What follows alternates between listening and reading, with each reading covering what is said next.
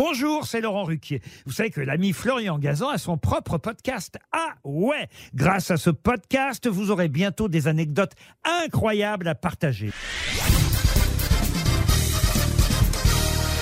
Salut, c'est Florian Gazan. Dans une minute, vous saurez quelle est la vraie raison pour laquelle une tartine retombe toujours du côté beurré. Ah ouais Ouais, ça nous est tous arrivé un jour, la tartine qui tombe de la table et qui s'écrase au sol du mauvais côté, celui où derrière, ben, faut nettoyer le beurre, la confiture ou la pâte à tartiner qui vient de tacher la moquette.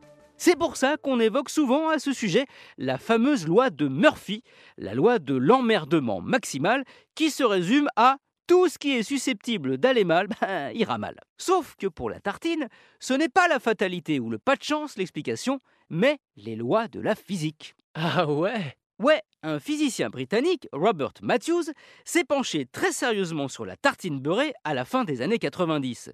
En bon anglais qui se respecte, il a basé son étude sur un toast. Selon ses calculs, il lui faut 0,7 secondes pour faire un tour complet quand il tombe.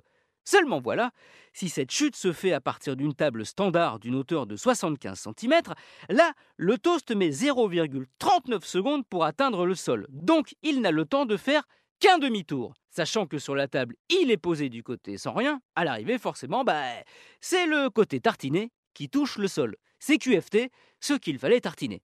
Et pour valider sa théorie, Matthews a lancé une grande opération. Ah ouais? Ouais, en 2001, il a demandé à des centaines d'écoliers de Grande-Bretagne de faire tomber des tartines beurrées du haut d'une table. Résultat, sur 9821 chutes de tranches de pain de mie, 6101 ont atterri du mauvais côté, ce qui fait 62% des cas.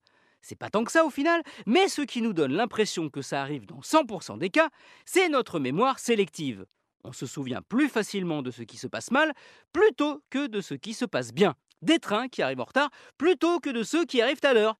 Sauf que seulement 62% de trains en retard, ce serait limite flatteur pour la SNCF. Merci d'avoir écouté cet épisode de Huawei, qui j'espère n'a pas été d'un emmerdement maximal, comme dirait Murphy. Retrouvez tous les épisodes sur l'application RTL et sur toutes les plateformes partenaires. N'hésitez pas à nous mettre plein d'étoiles et à vous abonner. A très vite